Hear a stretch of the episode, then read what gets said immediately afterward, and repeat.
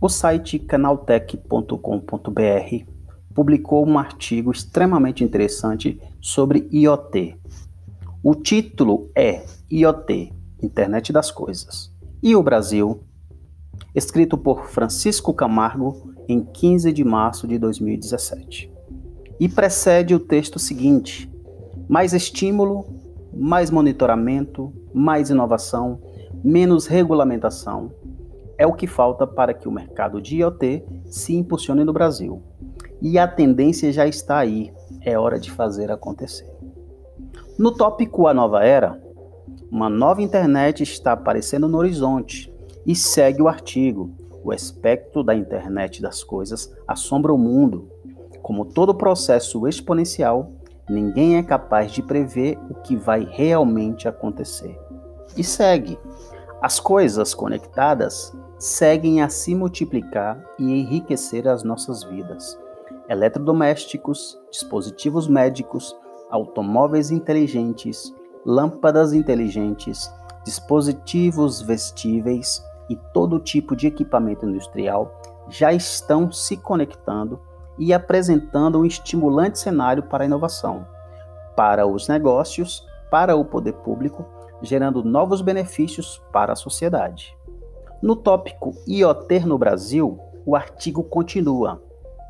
A emergência da IoT é uma oportunidade ao desenvolvimento econômico brasileiro para modernizar a indústria e torná-la mais competitiva, para melhorar a prestação de serviços e torná-lo mais produtivo, para tornar as cidades mais inteligentes, melhorar a educação e a saúde públicas para tornar o governo mais produtivo e menos burocrático. Olá, pessoal da rede UniFTC. Eu sou Reginaldo Gonçalves, professor da disciplina Cibercultura e Novas Tecnologias. Neste episódio, vamos falar sobre coisas, mais conhecido como IoT, e dividir este conceito em outros três mais específicos, o que acabará por facilitar a nossa compreensão segunda-feira, 29 de junho de 2020.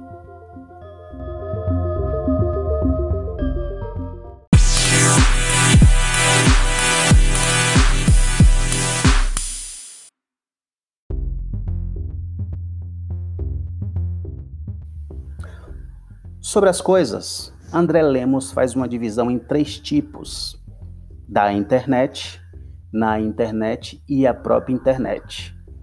Então, para compreendermos este conceito de coisas, é mais fácil a gente fazer um destrinchamento.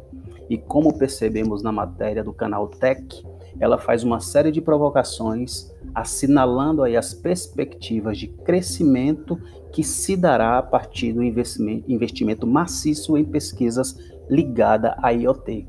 Não apenas pesquisas, claro, mas a gente está falando de produtividade, de empreendedorismo e de investimento massivo em educação e em pesquisa.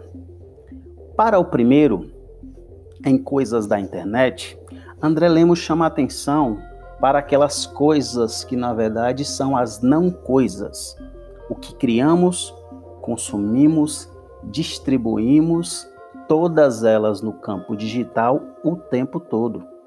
É impossível hoje viver sem criar coisas digitais. E em resumo, isso se dá a partir dos Big Datas. São as coisas da internet para vender serviços, monitorar comportamentos, criar negócios, criar outras coisas na internet. É de grande valor hoje o que se dá a partir dos Big Datas. Os dados invisíveis para nós, mas que é, as empresas, grandes conglomerados de tecnologia no mundo detêm, a exemplo do Facebook de um lado e do Google do outro, né? Eles fazem uma grande eles têm uma grande capacidade de administrar esses dados e, claro, né, hoje lideram aí os campos neste segmento. Então, as profissões que se apontam para o futuro, e é bom que a gente observe isso, elas todas têm uma pauta aí ligadas ao gestor de dados. Sobretudo falando para nossa área que vai atuar muito com, que vão atuar muito com marketing, com comunicação e com publicidade. Então, atenção a essas ocupações que são ocupações que trarão uma certa vantagem no mercado de trabalho.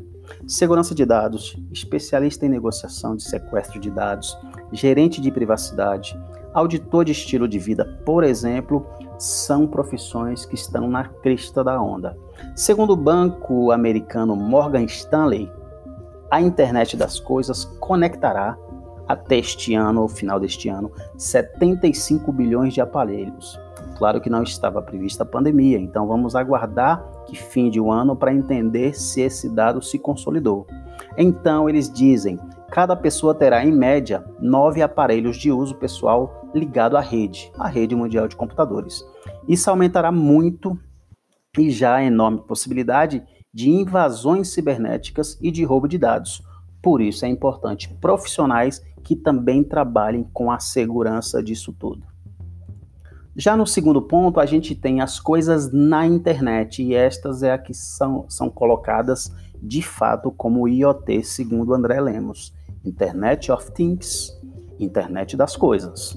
São conexão de coisas fora da internet às coisas da internet, que são conectadas via conectividade sem fio, wireless, Wi-Fi, por exemplo, e também a nanotecnologia.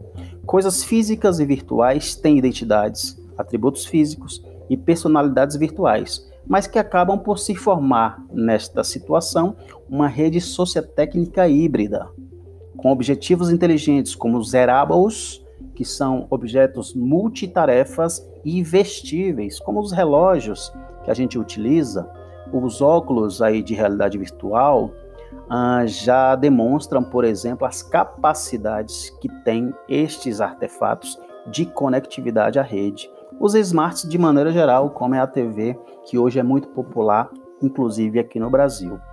Então o IoT tende apenas a crescer enquanto coisa. E aí o futuro acaba sendo incerto, a saber se tudo de fato se conectará à rede. E o terceiro ponto é a própria internet enquanto coisas, porque ela é uma rede digital que coloca máquinas em conexão em protocolos específicos. A internet redefine constantemente a cultura. E os affordances, que são os reconhecimentos de objetos que permite a sua identificação por uma funcionalidade prévia, sem a necessidade de explicação. Então, uma chaleira, uma caneca que agora passa a auxiliar ao aquecer a água, é a banheira é, de hidromassagem que é lacionada para aquecer a água ou esfriar a água mediante a necessidade do seu usuário, então isso acaba sendo conectado a essa coisa chamada internet, que possibilita aí o surgimento de coisas novas o tempo todo. Mais uma vez, meu nome é Reginaldo Gonçalves. Espero que vocês acessem os demais conteúdos disponibilizados no Blackboard e que façam a atividade diagnóstica e a gente se encontra no próximo evento. Forte abraço e até breve.